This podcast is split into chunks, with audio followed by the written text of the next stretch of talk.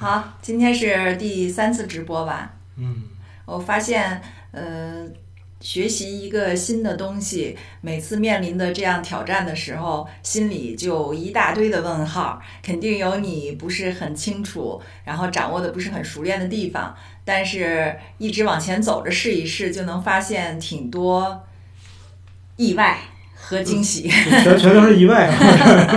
因为昨天，呃，昨天直播完也收到了很多老学员和新朋友的留言，呃，感觉也挺温暖的。希望在这种时刻，呃，能能用这样的方式跟大家有一定的交流，就是一件挺温暖的事情。对，说说到交流，其实大家可能需要安装这个哔哩哔哩哈，你可能才能打字往上。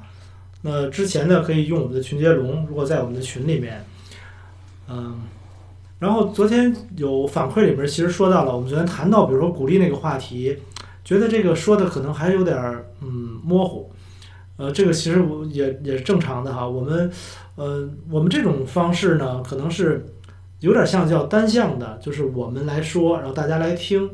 这种方式从这个学习的效果上来说呢，其实不是特别有效。然后包括咱们说的这些内容，很多都是它不是知识层面的，不是说你告诉我是怎么回事儿，然后我就做到。它其实就是知道和做到之间的这个距离还是很远的。我们也会考虑，比如说，如果是希望就大家觉得对鼓励的话题比较感兴趣呢，我们用什么方式再帮大家把这个鼓励的话题能深入一些，然后其实就应该是做起来。那这个我们后面再去考虑怎么做啊？这个我们真不见得能全都说的很清楚啊。但是大家呃，如果有什么问题，或者说有个具体的场景，然后你在这个互动中随时可以在屏幕上打出来，然后我们看见了的话，我们可以直接给回复啊。嗯对，我来试试看看大家能不能留言。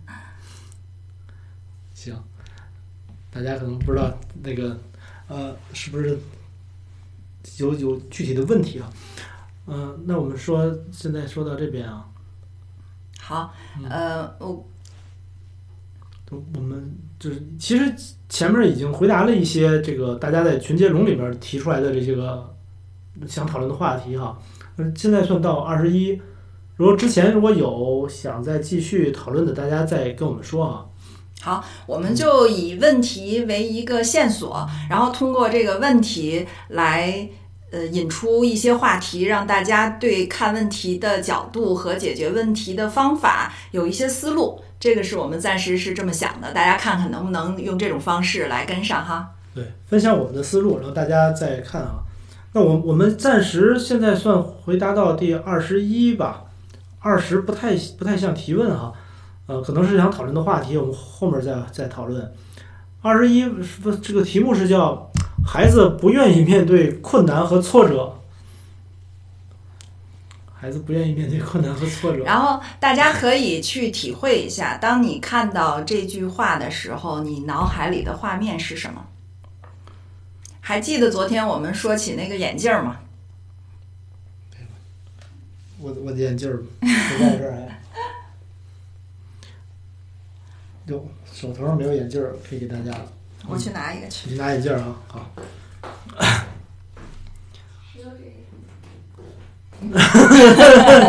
哎，我来戴是吗？你看，好吧，行，我戴眼镜儿。大家去体会一下哈。经常我们看到一个呃，看到一个孩子的问题，或者看到一个你想解决、你不太满意的一个情形，你很容易用一句话来描述。像刚才这个，就是孩子面对困难和挫败，这孩子他特别不愿意面对困难，还有挫折。嗯我们把这个这种描述，呃，叫做评判。大家可以体会到这句话背后肯定包含着一些情绪，可能是不满的情绪，可能是对现状孩子的一些呃状况没有达到心目中的某些情况而产生了不满，所以这个是评评判的角度。但是实际上，对，这个很常见哈。首先就是评评判不是说是坏的是不好的哈，这是一个描述事情的方式，这是我们这么一个习惯习惯非常习惯型的看到事情表达的一种方式。所以经常我们能听到哈，这孩子特别磨蹭，孩子不爱吃苦，孩子这个就各种问题，其实都是这种评判的方式出来的。对，然后接下来呢，对于我们来说，还有我相信大家也很很常见，你的好朋友在那说，我那孩子就是面对困难挫败，他就是不愿意去迎接挑战，怎么办？这是很常见的一个思路。但是如果我们是这个对方被收到让寻求你的建议说怎么办的时候，我们可能需要换一个角度，才能够想办法去看一看刚才的这句描述，实际上如果变成观察的话，可能是什么？这是有点像是把这个眼镜摘下来的过程。对，我正好先记录一下哈。嗯，就是一般的，就是我们的习惯性，就是很多家长都有这习惯啊，就我们也是一样啊。对一个反复出现的孩子给我们的一些挑战，一般都是先评判孩子可能是哎这个问题，呃或者那个问题啊，然后马上下一步就想，那我怎么办才能解决这个问题？然后会发现就挺难的。啊，然后我们可以把眼镜摘下来看一看啊。如果我们把刚才那个可能比较着急、带着一些夹杂着一些情绪或者忍无可忍的这种这种情况先放下来，暂停一下，把眼镜摘下来，然后实际观察一下，看看在这句话背后可能是什么情形。我随便举几个例子哈，呃，有可能孩子在。遇到挫败、困难、停住、不愿意往前进的时候，这个事情可能是父母或者是老师强行留的一个任务。孩子本身确实是完全不感兴趣，所以他表现出来是呃不会做、不想做，然后没法做的状态。还有一个可能呢，就是其实这个孩子是很自己很很争争强好胜，他看到这个任务。对他自己评估了一下，比较难，难度比较大，他很难马上做到他自己满意的那种比较好的做的又就是很难达到他自己的标准，所以他可能不想把自己晾的这个达不到标准、做不好的这个状态，他对自己要求比较高。那还有什么可能呢？就是这个孩子本身他的性风格是节奏比较慢的。他不是来了一个新东西就特别勇敢的去尝试，错了也没关系，因为每个人确实是这种风格不一样。他喜欢先观察，先看看发生了什么，然后一小步一小步的去试一下，然后慢慢的觉得自己是自己是可以的、安全的，或者是嗯愿意去尝试的，他再一点一点来。所以在这个。就是为难也好，困难也好，挫败也好，背后可能有好多好多可以观察的点，而且每个故事、每条线可能是不一样的。就嗯，就是说，其实我们单从这个一个判断来看，很难知道它其实具体的发生的是什么事情。就是这个场景其实很重要。那这个场景呢，如果我们能看的更多的细节啊，这里面细节包括。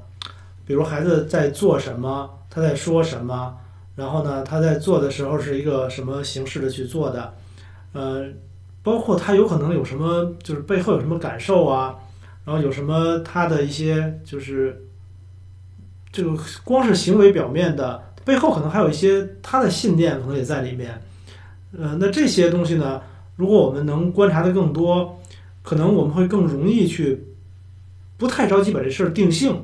而是你收集的信息越多，越有可能能做出一个就是孩子也愿意接受的，然后我们也能比较，呃，符合我们自己需求的吧。然后这么一种一种选择，而不是一上来如果就觉得他一定是出了什么问题，然后给他定一个性的话，那很难做出太多的。因为你如果一旦觉得孩子畏难哈，或者怕挫折，或者是磨蹭之类的。你马上的想的修复的方法都是很直接的，然后但是其实它不见得是那个，不见得是我们认为的这个问题，所以这是我们需要呃提醒大家的，就是先别着急去定性，先别着急，就是这个叫评判嘛，然后对，然后去多去观察。刚才说到观察的可能是这个事情做一件事是这样，那做其他的事情。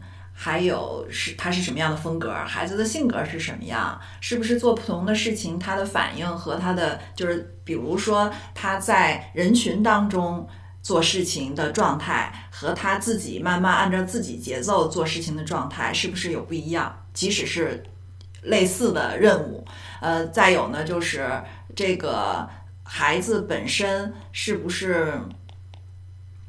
就是做的这个事情的这个支持不一样，有可能孩子前进的速度也不一样。所以这个我们上课的时候经常跟家长们说哈，这一个事情，如果你看到了以后，马上就有答案，一拍脑袋，行，我知道怎么样了，或者别人给了一个答案，一般情况下这种好使吗？或 者呃，反正它短期的有的好使啊，就长期的就就不好说哈。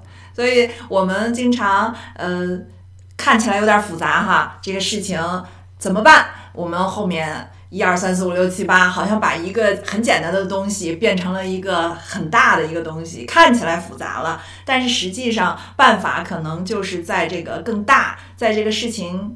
本事在这个事情背后，你要看得更多，观察的更细致，了解的更多的时候，它这个方法一定不是最快的，但是有可能是长期的。你以后遇到这个问题可以用，遇到下一个问题也可以用。所以，呃，慢工出细活，可以这么说吗？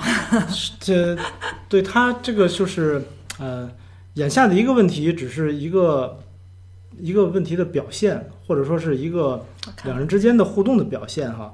就是刚才我们说到这里面要看孩子的这个行为背后的感受啊、信念啊，其实还有很多东西啊。我们先简单的说一些，然后其实包括大人的也是一样，大人的相同的也有这个内容，就大人的我们自己的行为，包括我们说了什么、做了什么，我们是不是发火啊？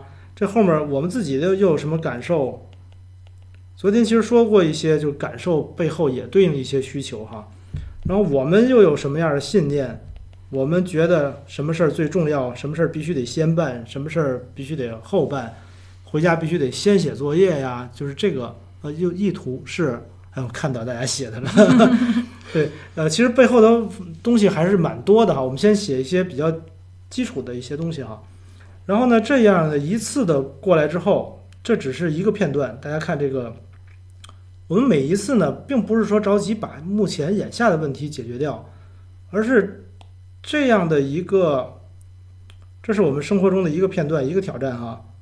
那其实我们在这个和孩子相处的过程中，我们会不断的有这种新的挑战。你随着他从开始这个吃喝拉撒呀，到后面的这个玩儿啊，习惯呐、学习呀、然后坚持啊，到到后面写作业，对吧？这都是大问题了。写作业，然后生活习惯、健康习惯、阅读习惯、看 iPad，然后体育锻炼，就是一系列的交交友、早睡早起。所以，其实，在这些每一个小的和孩子的这种算挑战吧，这挑战的过程中，其实我们每一次出来了一些呃，我们对孩子的一些方式方法吧，不断的尝试哈，可能是不同的方式方法，因为你对你的孩子可能用的方式方法不是别人所谓叫有效的，一招鲜什么的。哎，我告诉你，你这样就共情就行了。这个一般都没有那么简单的。如果一旦有一个挑战，它背后还是有一些东西需要去考量，不是说你这种情况，那你就一二三就可以；你那种情况，你四五六。因为我们对对对待的是人，这个孩子他不是这个洗衣机哈，所以他不是说一二三你这么操作一下就可以了。那你是要去尝试不同的方式方法，然后在这个过程中呢，背后是哎呦这个稍微往后挪一挪。背后的其实我们要慢慢建立的是一个原则，在每一次的这种挑战的过程中，其实都是给我们建立一个原则，不断的修正这个原则，到最后这个原则已经基本上就是叫比较缜密了，是以不变应万变吗？呃是应该是吧？嗯，那这是我们在和孩子相处的过程中，其实是一个重点要做的并不是去解决某一个呃眼下的一个问题。哎对，这是我们我们先把这个问题，先把这个呃大家提出来的这个，这是一个其实是很有共通性的一个内容哈。所以大家首先可以做的是，你先去再观察观察，然后观察一些这个具体的情况，然后我们一起聊的里面，就是本来我们网站上以前做过这个节目啊，类似的节目，以前都是录播的，那里面有一集专门讲遇到挑战之后，先别着急，先去做观察，呃，你也可以做观察记录，做完观察记录之后，还可以就是拿出来，我们可以去针对那观察记录，你再去看怎么办，你会看到的东西更多，会更容易做更多的选择。所以其实即使你你可能现在呃猛地说你要去观察，你对观察还有一些模糊，然后具体观察怎么去做，呃事情又没解决，心里还挺挺挺着急的，这个状态可能没有那么顺利，马上就把事情搞得比较顺畅。但是就在你决定要观察的这个时刻，其实你已经把那个评判暂停住了。变成观察了以后，事情已经往前推进了一步了。下面可能比你可以推进的就是我怎么观察，如何观察。观察完了以后，用观察出来得出的一些事实、客观的东西，你可以再跟孩子去沟通，然后可以在下一步，你是去求助，还是去呃自己去学习，还是继续跟孩子商量，一起找解决方案。你的可用的这种素材又多了，有点像呢。其实。我想解决问题，但是我必须用观察拿到你的这个钥匙，然后去找你要打开哪扇门。如果你当时对你不能说，我脑子里想着我要解决问题，然后我就开始去各个门都去去开，或者说你你你们家钥匙给你们家的那个钥匙给我用一下，我去打开我们家的门，这个不太可能。一下，有有时候其实我们真的看到这种问答，就觉得有点挺有意思的啊，就是问孩子不愿面对困难怎么办？你看。这个问的时候，其实这是一个这种情况吧。然后回答呢也是这样，孩子不愿意面对困难，那方法是这样的，一二三什么的。那个，但其实孩子本身到底是怎么回事儿，大家可能都没仔细的去看到。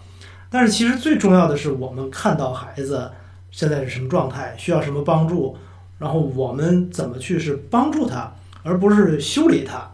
这这这个是呃。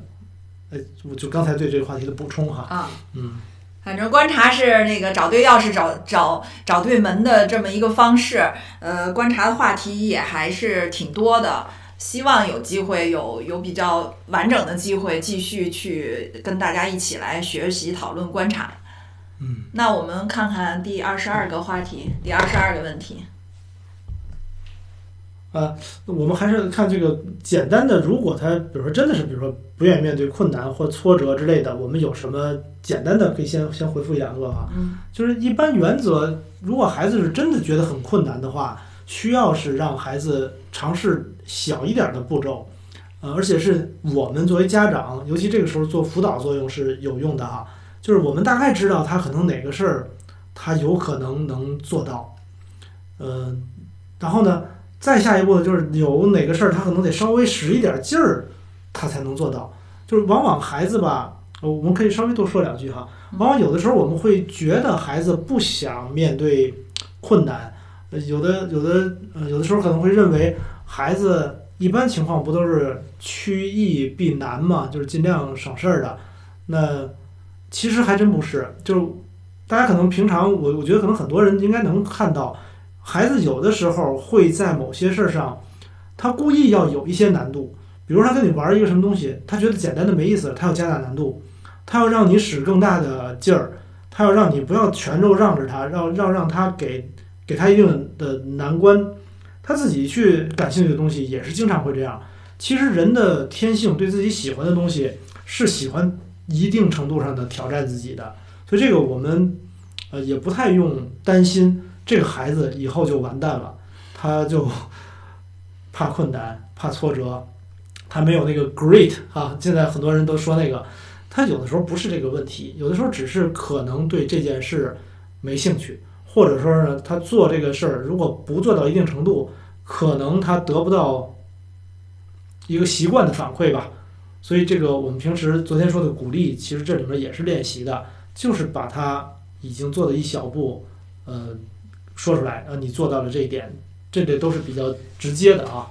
我先补充这些，你有没有再补充的？对，有的时候可能让孩子给自己设定一小步的目标，对于他来说，可能也给别比别人给他设定的目标，他更够得着，或者是。或者习惯于让他去出出主意，他的下一步目标怎么设计是适合他的。有可能他出的太高，或者出的太低，但是在这个自给自己设立目标的这个过程中，他可能也体会到了自己什么是够得着的，什么是够不着的。够不着的时候需要什么是降低目标，还是增增加，就是提出帮助。就这个事情，你看到可解决的原因，就是因为它更细致、更细化了，知道劲儿往哪儿使了，而不是拿着一个钥匙不知道门在哪儿。嗯，我觉得这这他这个这个点其实还真是带来挺多的。有的时候孩子吧，就我我们要知道，孩子他是独立的个体，他想做的事儿他能做好和越做越好，他不想做的你强迫他，其实呃至少场面很不好看。这我尝试过，我我也尝试过。这个我们先先说这么多吧。这个话题其实就是如果你场景再具体一点儿。那我们可能可以讨论的也稍微再具体一点儿，它的可能性因为太多了。那我们先说，再说下一个问题哈。对，呃，如果大家在这个呃聊天区里面，如果你有想法或者你有临时有问题，一会儿也可以问哈。我们今天准备了两个我们要说的，然后后面呢看大家的有没有提出来的。呃，下一个是叫孩子 好好说的时候不听，必须吼才听。也常见的，嗯，从哪儿说起哈？其实刚才说起来过这个这个话题，呃，就是一般情况下，对，一般情况下，你说我们找事情想快速想解决，什么样的方法是比较，就是快速解决的方法好不好找？好找，就是吼，吼是其中的一个，所以大家还要打。嗯，所以大家有的时候其实想找解决方式，并不是要求只达到一个结果。我觉得对于家长来说，要求远比这个高。他也不想，呃，快速的达到一个目前的结果，然后背后可能伤痕累累，或者造成了很多其实往后越来越复杂、越来越难的这种状态。他只是不得不用一些呃。简单粗暴、很快速的方法，把眼前的这个这一关过去了。这个是家长，因为做家长难度比较大嘛，所以他现现成的快速的方法，他能拿来就用就会的，他也就先用了。所以表面上看起来好像是有效，但是我们看看在有效的背后，就是发生了什么。其还是跟刚才的感觉一样，就是你看到一个事情的表面，你要去看一看，在家长这个角度发生了什么。在孩子的这个角度发生了什么？行为背后还有很多故事。我们我们第一天说到了，行为背后一定是有情绪在的，因为我们是人啊，活生生的人是有有很多丰富的情感在里面的。这个东西是每个人自己知道，它不是说完全一二三能写出来。在情感的呃旁边，还有一些决定和信念。这个决定和信念也不是平常我们语言沟通中告诉你，我现在的信念就是你说什么我就跟你对着干，或者你说什么我就照着做就行了。你不在的时候，我在想做什么就做什么。这些话实际上都是孩子在心里的。然后从另外一个角度来说，我们家长是不是也有情绪，然后也有自己的信念？所以一个复杂的一个一个就是我要解决这个问题，然后我是吼还是不吼？这个背后可能需要两个方面看。孩子这边发生了什么？我们家长这边发生了什么？对，那我们还是把那个，我就是速记员是吧？我我的速记这个这个水平还是很一般的哈，大家主要看内容吧。呃，画图啊，水平都是不是重点哈。那就是说，如果快速的解决方法，就刚才我们提到了怎么办？如果有评判，快速解决方法，这个是大家常见的哈。那我们需要在这个事儿的之后。就比如说吼，因为你吼也就吼了，已经吼了，你也你也忍不住哈，就谁也忍不住。我们有也有吼的时候，吼完了之后呢，我们要做的还是观察，就是观察刚才提到的，其实内容是一样的。我们怎么吼的？这是什么事儿引起我们这个吼来？我们这稍微小点哈，我们就口头上说吧。然后孩子在之后吼完了之后，他他怎么做的？大部分情况，其实我们能看到的是，孩子在这之后会有什么反应？有有几大类吧。就比如说，有的孩子是被迫做了这个事儿，那可能他会积累着一些负面情绪，然后以后你会看他会强迫别人做什么事儿，或者跟别人争什么的。有的时候也看不出来，就这个情绪压制压制了之后，他的爆发的地方，我们不见得能跟他对应起来。哦，是因为上次我强迫他写什么东西，所以他现在跟我这个事儿在这儿闹。我们我们以前的闹的相当不合理哈。那个床单我给那个我们的年年做了一下，他让我铺平拉平，然后我说我那我给你拉平吧，还有褶儿，我拉还有褶儿，那这怎么叫没褶儿？就是有的时候他就不讲理，然后有可能他和以前我们强迫他做什么事儿有关，这这是一种哈，还有很多种吧，你你这，比如说我们强迫他吼了他，还嗯，有什么？可能是，呃，我想一想，嗯，比如就是你做了，但是做不好，不好好做，对付这种也比较多哈。嗯，尤其在呃这一段时间，其实我觉得做家长的比较容易吼或者容易有情绪的时候，就是看着孩子在晃荡。你说现在一天待在家里头，呃，比平常相处的时间多得多，那不是正好是一个发现自己兴趣，然后多学习多学习一些东西。其实不是表面上，大家其实都不是说作业的那种学习，是希望他了解更多的东西，了解世界呀、自然呐、历史啊、文化呀都可以哈。嗯，但是你看到孩子一直在那儿晃来晃去，要不捧起 iPad，要不就在那儿逗逗猫，要不就在那儿发呆，你说这一天多浪费时间呢？如果我小时候有那么多资源，那就不至于现在好多东西还不清楚啊。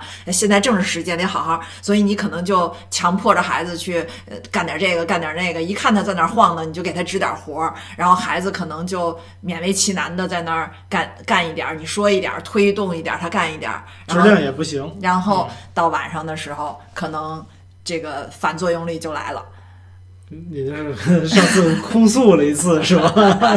所以你会，你说你说反作用力还有什么？不好好配合洗漱什么的，还有就是各家都不同情况可能哈。对，如果嗯其实呃刚才说到就是吼就管用了，或者是吼完了以后孩子反过来跟你吼，其实这些都是非常非常常见的情况。嗯，孩子如果前两天我跟年年聊天，他有情绪的时候，我还在跟他说说，就是如果你能够把你内心当中的情绪和不满和你觉得呃你观察到的东西和你的想法说出来，即使是我们可能会不高兴啊，或者是怎么样，你能把它说出来，至少我们知道你的想法是什么。所以其实有的时候孩子能反吼回来，也是一个挺好的事儿。就是我们知道他的力量在，然后他也愿意表达，只是表达出来了以后给我们个信号，我们再去看看他表达的背后，实际上他想要的是什么。然后同时我们在吼孩子的时候，我们可能也是吼出来了以后，在想我们背后想要的是什么。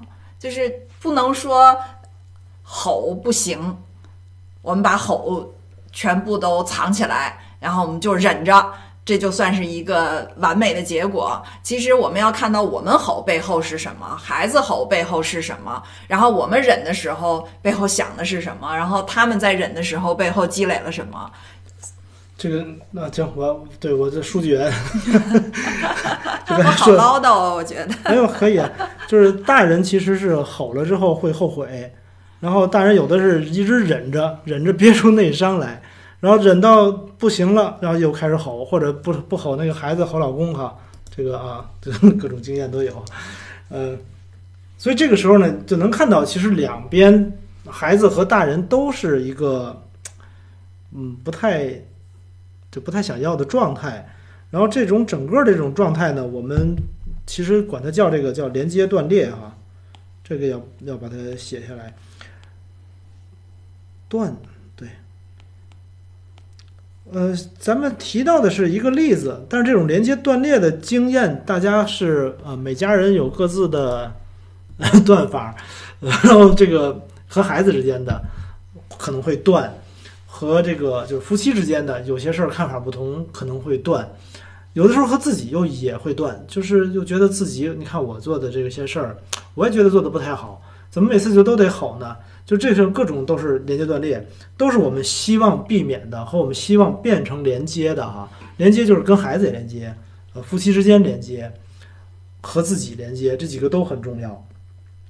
然后，呃，这个这个话题是不是吼孩子？呃，对，所以回过来就是吼孩子管不管用？为什么吼完了就就他就听了？实际上这个中间的代价可能是其实是连接断裂了。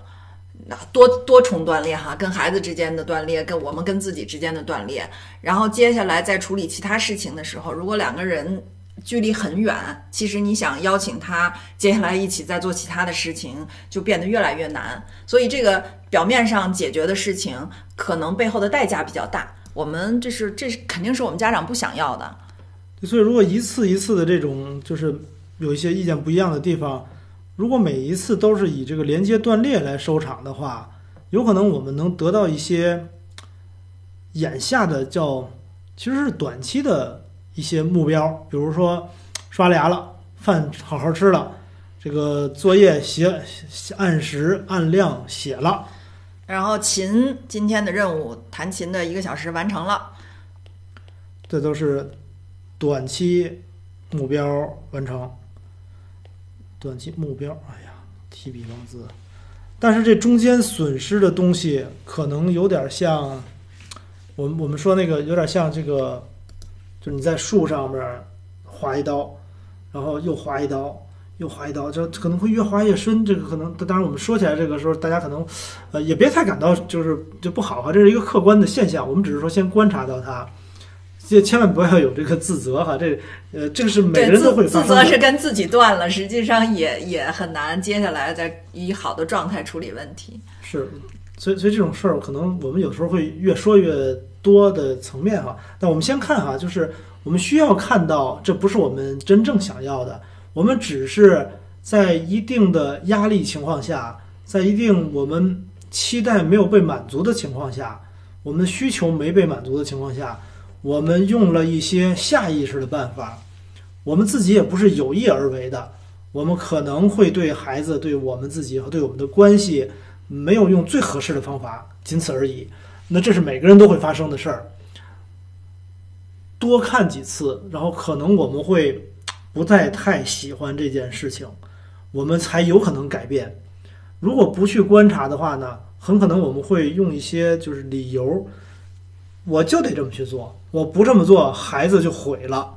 我必须得这个治他，这是为了他好。那这是说服自己的办法，就是合理化我们的行动。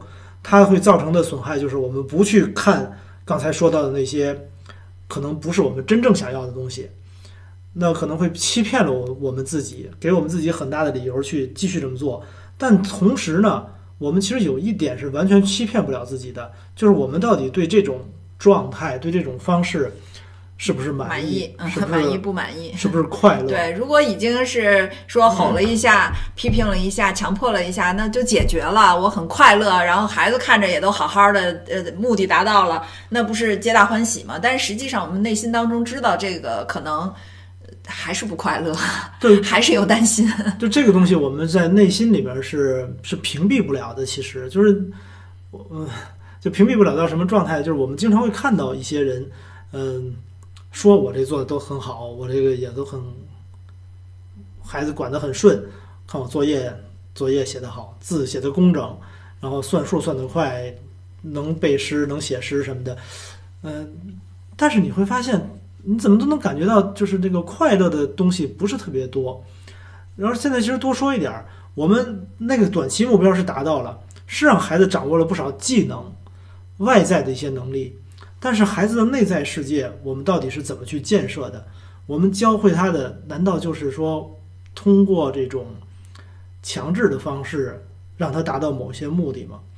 就现在好像那个，据说马斯克又搞了一个事儿，就是能弄那芯片放脑子里边儿，歘 学会了，这不白折腾吗？那真的有可能，比如说，可能不远的某一天，对，知识信息类的东西不需要去长时间的去演练，可能能直接输入了。那对呀、那我们以前那个读来读去的时候，读完之后我们到底为了什么呢？呃，我们的分享哈，我们自己是很希望孩子能在这个我们每一次的这种算冲突吧这种过程中，其实我们对待孩子的方式，我们和孩子沟通的方式和和他相处的方式，这个其实是他特别受影响的，会经常会和别人去用的方式。那我们如果是打骂强制，呃，他可能也会有类似的情况。我们如果用金钱啊奖励，那他可能也会学会。所以我们希望呢，不用这些方式，然后用一些比较平等尊重的方式哈。那就总结一下今天这两个问题，时间也差不多了。时间差不多，嗯一会儿如果有那个大家如果线上有有提问，还可以再提吧。我们先总结一下啊，来，嗯其实就是，嗯，看到孩子的一个行为或者是情形，别着急，别着急拿来一个有效的方法赶紧用。我们能做什么？可能稍微暂停一下，然后想一想发生了什么，去观察也好，去体会自己的情绪也好，去问问孩子的情绪，观察孩子的情绪也好，然后去嗯。记录一下也好，或者想一想类似之前发生的一些东西跟它相关的也好，把这个剧情更丰富一些，慢慢丰富到你足以跟孩子坐下来去商量商量。哦，我看到的是什么？你可能想到什么？我有这个想法，你是什么想法？其实这就这就可谈了，而不是只有唯一的方法。所以这个剧情一丰富了以后，你可能的思路也开拓了，你能请教的人也多了，孩子能看到的可能性也多了，他自己的那个力量也调动起来了，这个事情就可以慢慢的去解决。最后这个解决方法有可能是你当时根本就没有想到的。这个娟子刚才在下面说行动优先有些困难。呃，娟子是这个我们学习学习过的，也是我们的这个伙伴哈。呃，娟子说的这个有道理，就是我们其实每个家长也性格也不一样。娟子说行动优先的，就是凡事儿一般就是刚刚刚就想怎么办，这个很正常。所以我们观察自己，看到自己的一些情况，会更容易去去对我们行动可以用来那个用来去问孩子的感受嘛，嗯 或者问自己的感受，这也是行动之一。对，但行动的优先的同学有一个好处，就是，比如他听完这些东西之后，可能马上就就又做一些不一样的尝试哈，就他总是会能能马上付出实际。呃，我们还是再稍微给点具体的，就是比如说刚才说的这个，嗯，我们我们想到的，我们先给一些哈。刚才说的是什么？呃，好好说的时候不听，对吧？好好说的时候不听，必须吼才听。有的时候是这样，就是有的时候你看那孩子特别好玩，就他会他会非常知道我们是怎么回事儿，而且我们在什么时候会怎么样。就经常听有有那个有一个小笑话嘛，就两个小孩在那玩儿，然后那个那妈妈说别玩了，咱们就该那什么了。然后其中那个小孩说那怎么办？还能玩吗？然后另一个就那个那个妈妈的亲儿子哈就说了不用理他。然后那个那妈妈过一会儿就大声说怎么还不玩？赶紧弄！然后哎呀好好好一会儿就玩。然后旁边那小孩问他是不是不能玩了？咱们你妈说两次了，不用管他，等他喊他的时候再。所以其实就是孩子他能知道你那个界限到什么程度上会严肃的去说。这这个这个话题稍微大一点儿，但是呢，我们其实需要让孩子知道这件事儿是严肃的，呃，认真的。比较坚持的，然后并且说到是要做到，并不是说要强制哈。这个这个，我们有时候说话就需要呃需要往回凿吧一点，就是我们有时候能说到能做到，可能孩子就会更知道清晰的界限是什么。但同时，这个话题不是那么简单，不是说我们认为的界限就一定是，因为孩子他也需要比较认可，他会更容易执行，而不是反抗。所以这个话题可能以后我们会再再再多带一些啊。那还得给直接的一些建议啊，必须好态听。那我们还是比较清晰的说清楚我们想要什么，然后希望得到孩子的配合，并且让孩子知道这是我们真的很关心的、比较严肃的，有可能是这么几点哈。然后其实还有挺多点，你要不要也说几个？好好说的时候不听，必须好态听。嗯，这个好像刚才说的所有这些东西，其实就是坐下来寻求孩子的帮助。我觉得这个可能是把家长的事儿转变成跟孩子一起，就是就是把把这个好像是家长背着的重担放在跟孩子一起来解决问题的这个角度了。其实承担的人不一样了，我觉得要动用孩子的力量，本来就是孩子的事儿。其实你家长把担子扛过来了，最后你越扛越重，你最后自己崩溃了。